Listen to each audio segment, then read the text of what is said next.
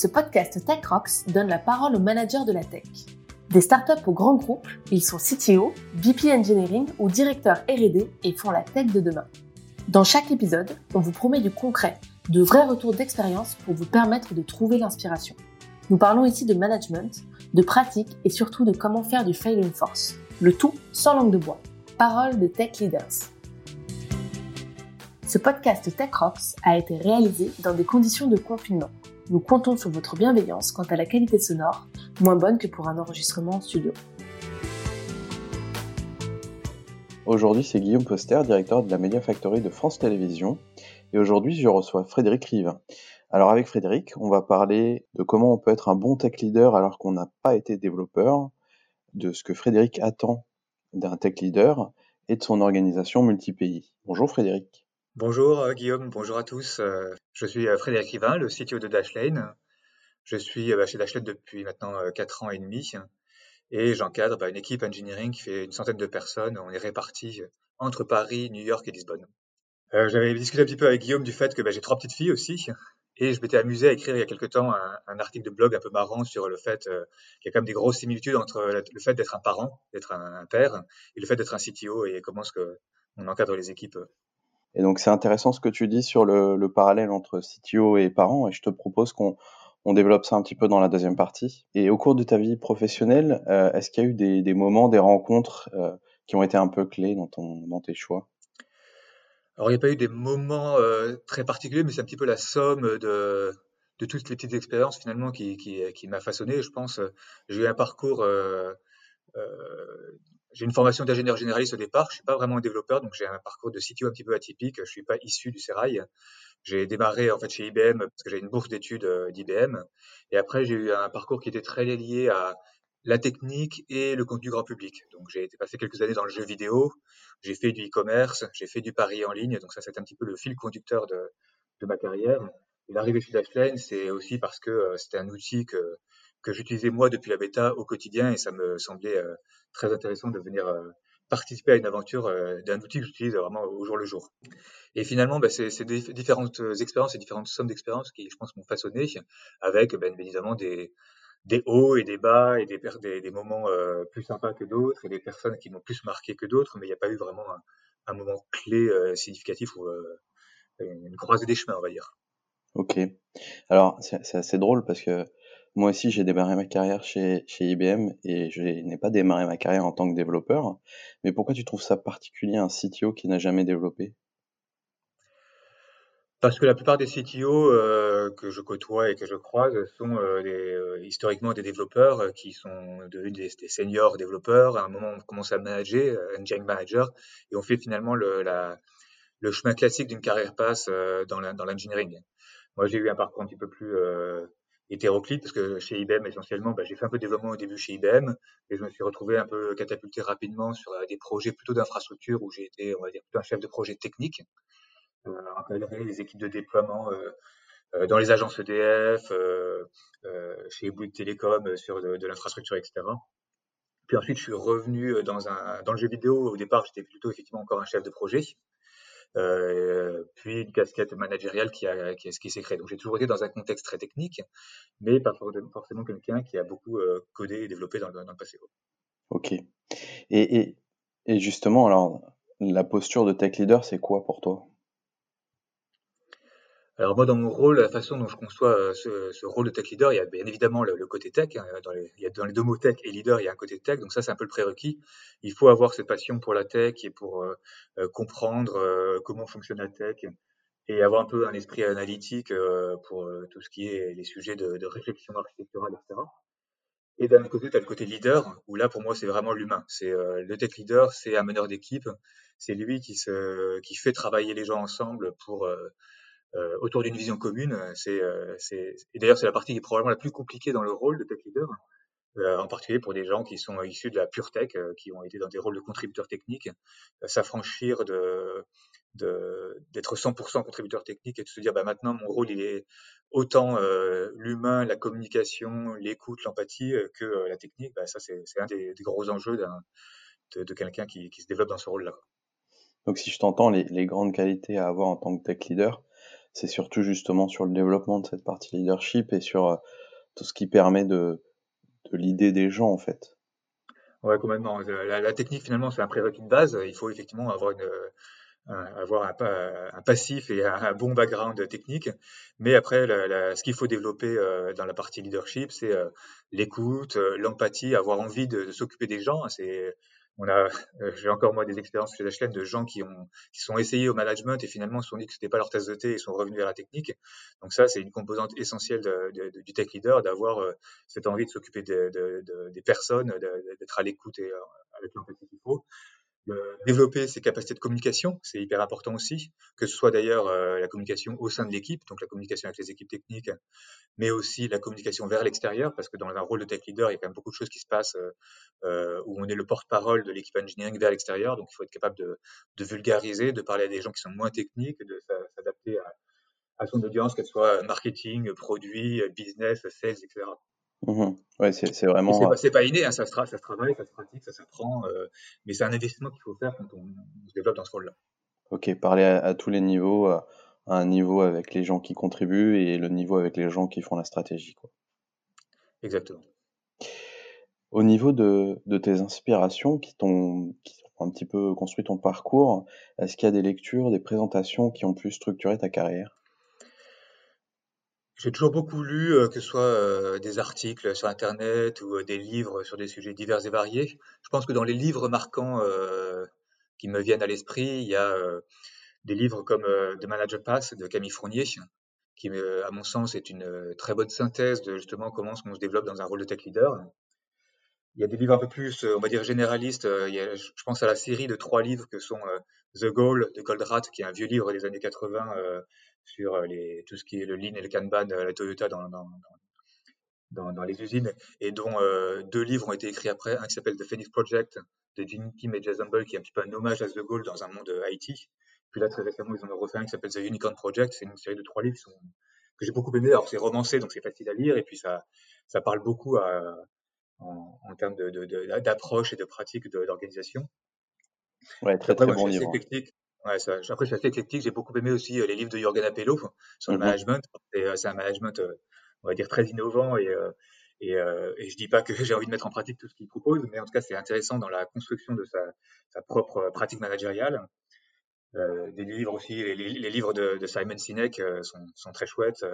il, y a, il, y a, beaucoup de choses qui me, qui me plaisent là-dedans. Et je pense d'ailleurs c'est important aussi dans, dans, dans, son auto-formation de lire ces livres-là pour justement euh, bah, se faire les, se faire ses propres idées, quoi, s'alimenter, euh, alimenter sa propre réflexion de ce qui a été fait par ailleurs.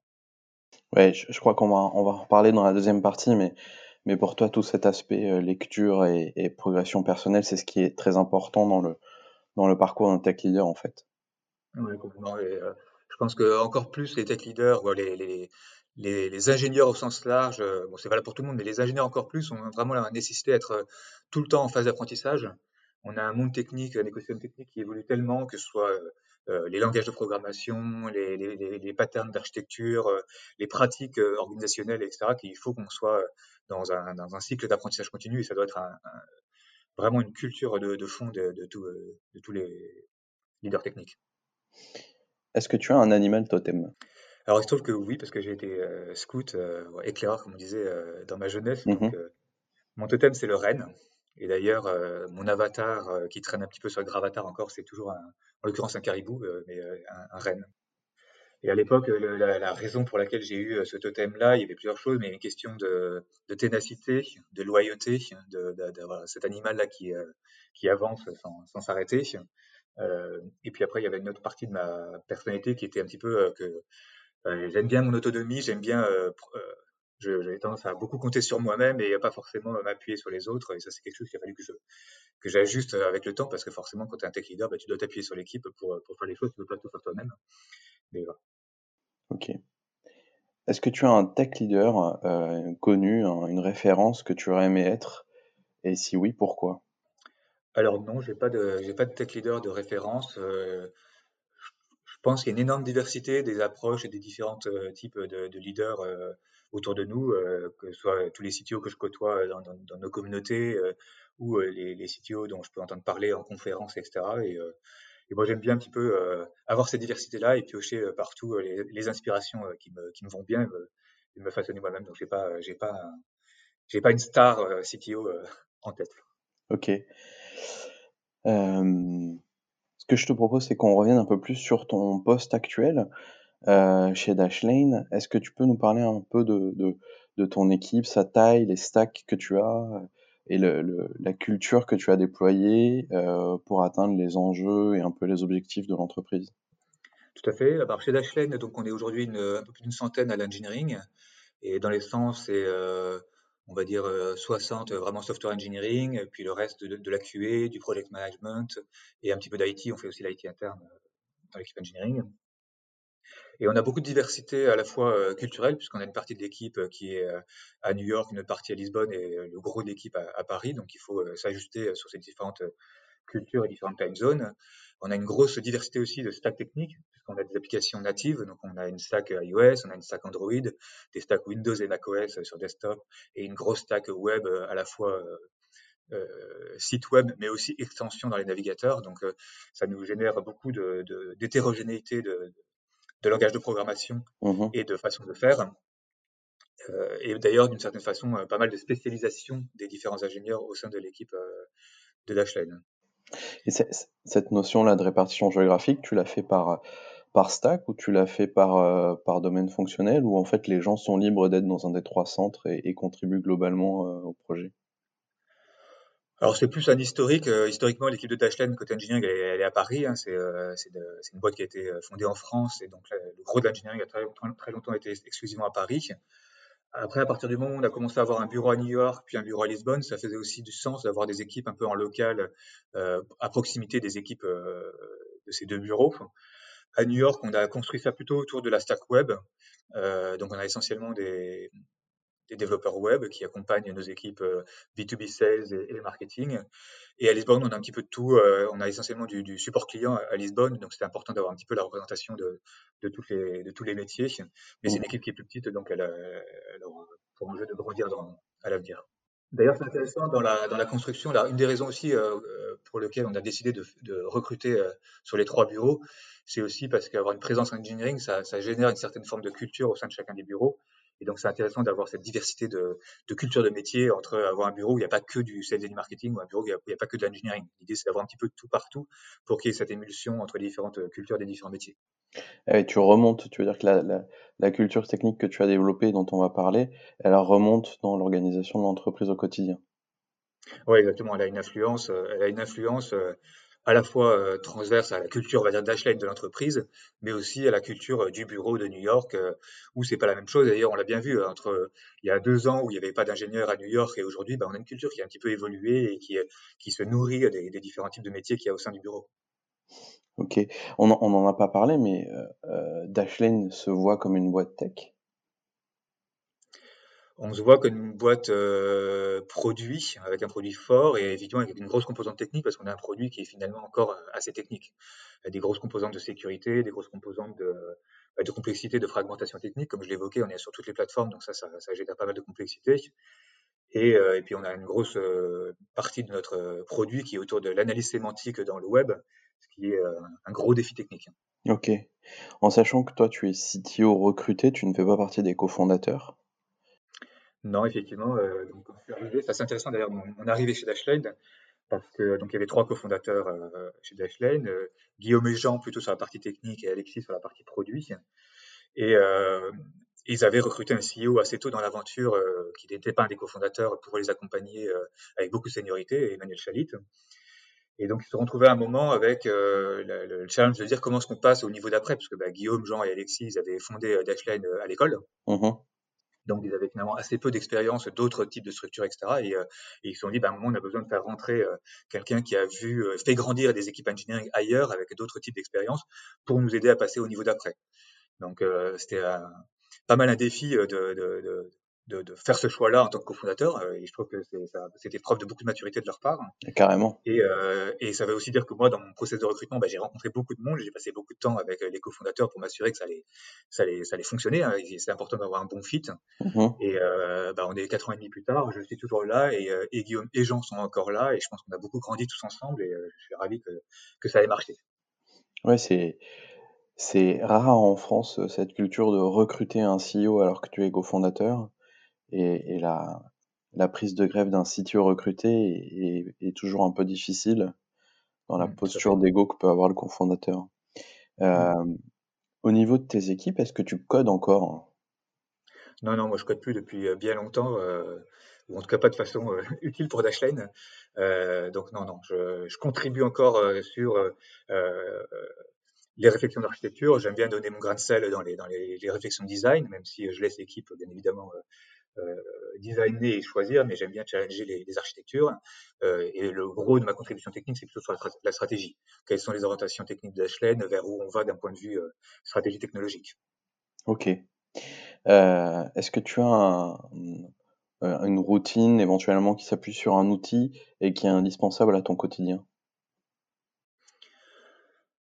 Non, pas vraiment. Moi, j'utilise finalement beaucoup le mail et le calendrier.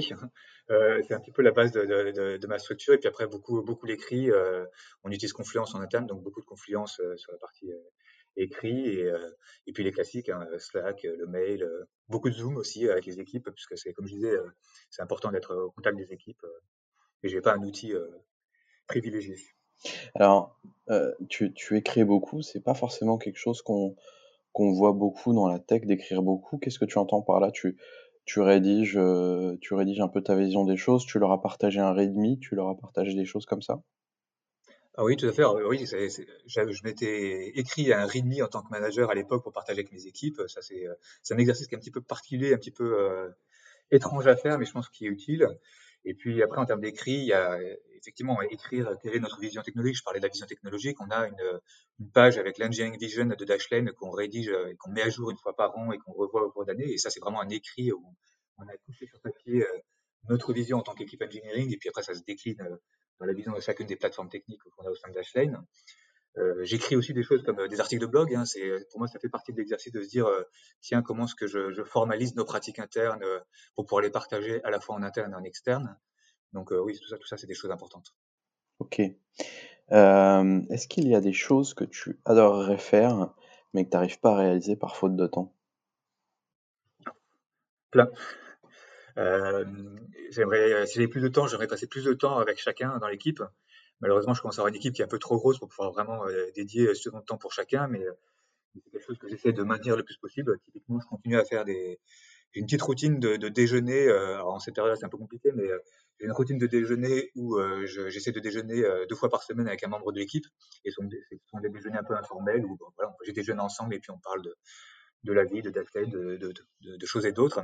Donc ça, c'est des moments, euh, des moments privilégiés avec chacun des membres de l'équipe qui sont importants. Et malheureusement, j'ai pas assez de temps pour en faire assez, mais j'essaye.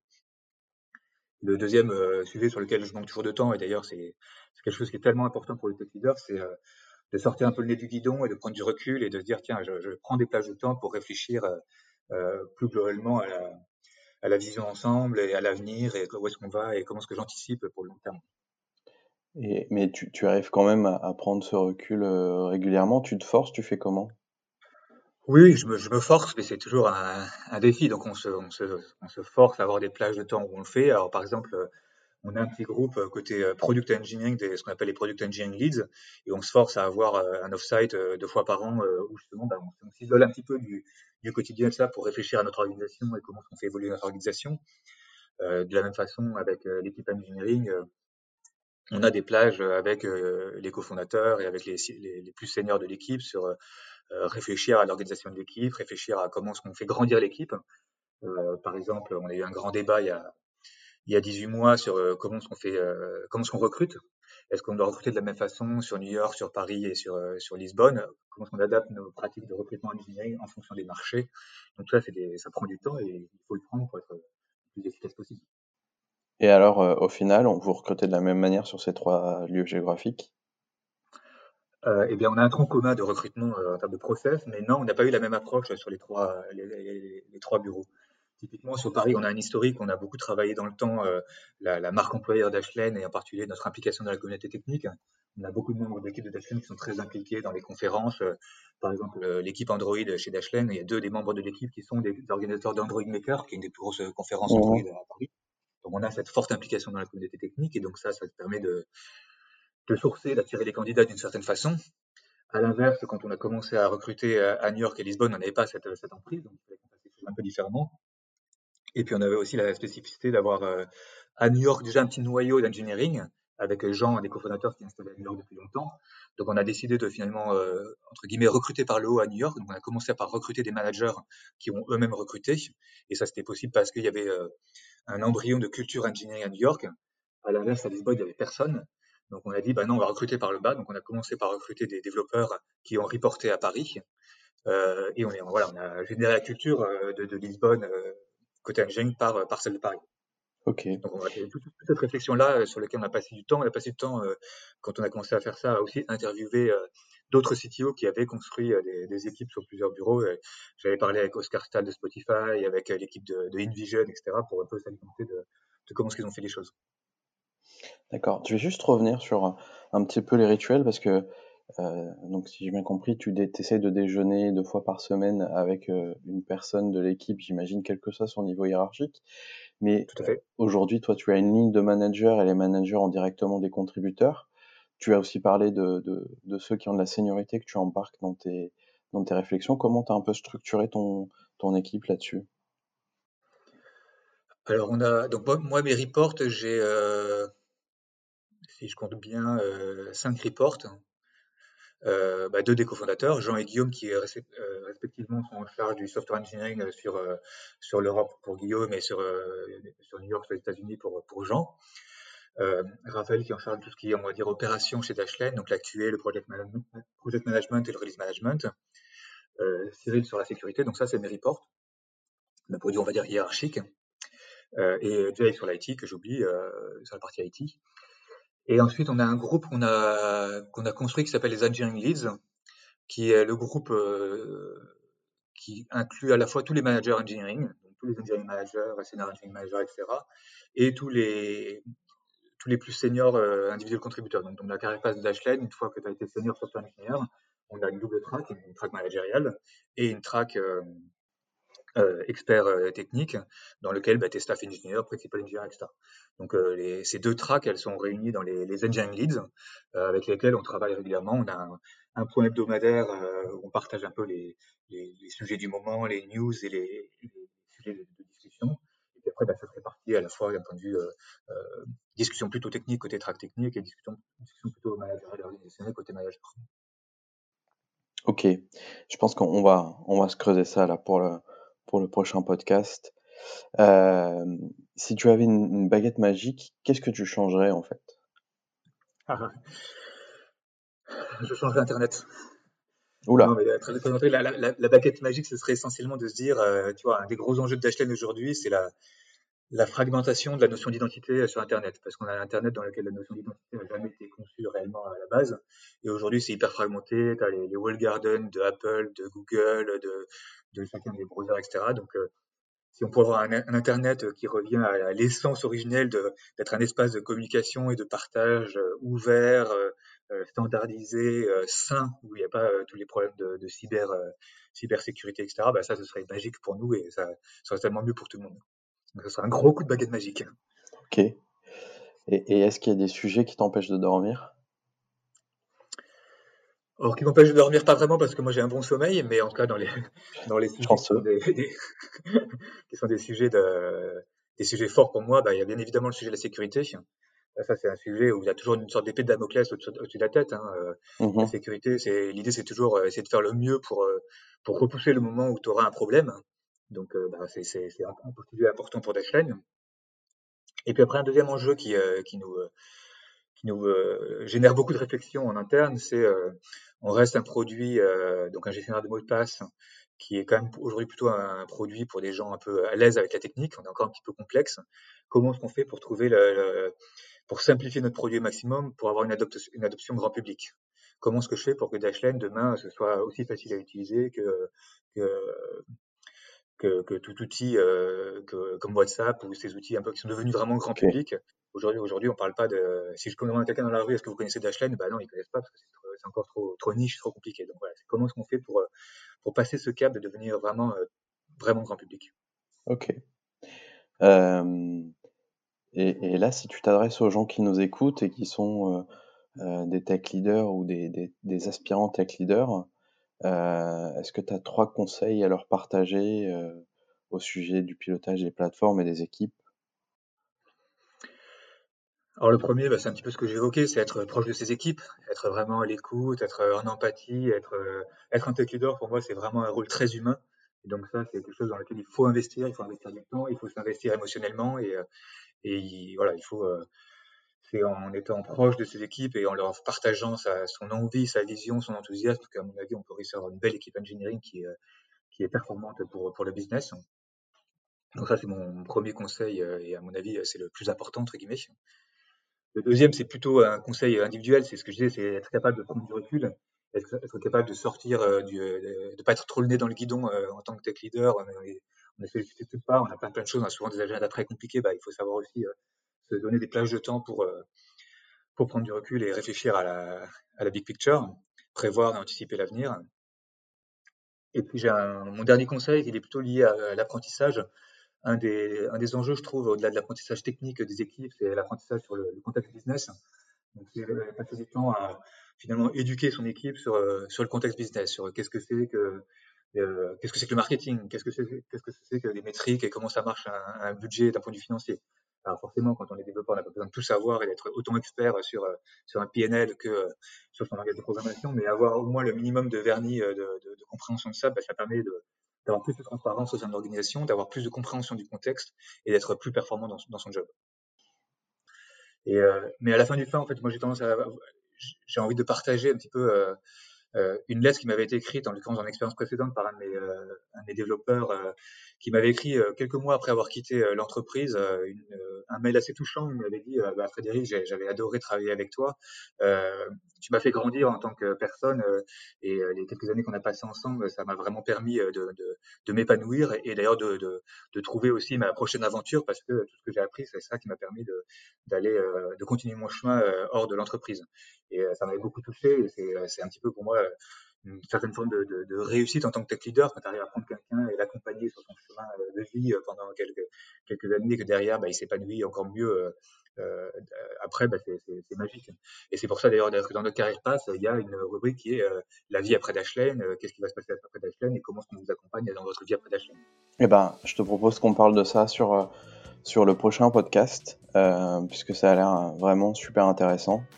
Je te remercie Frédéric Merci. Et euh, je vous rappelle que TechRock, c'est une communauté, qu'elle est ouverte, qu'on a, on un Slack sur lequel vous pouvez vous joindre, qu'on organise des meet très régulièrement, un summit annuel avec euh, beaucoup de speakers euh, très inspirants et, qui peuvent apporter plein de choses. Donc je vous encourage à nous rejoindre. N'hésitez pas. Et si vous avez apprécié ce podcast, euh, ben, c'est bien aussi de mettre une petite note pour que ça remonte et que d'autres potentiels tech leaders puissent eux aussi profiter de ces apprentissages et de ce moment euh, qu'on vous partage. Je vous souhaite une bonne journée.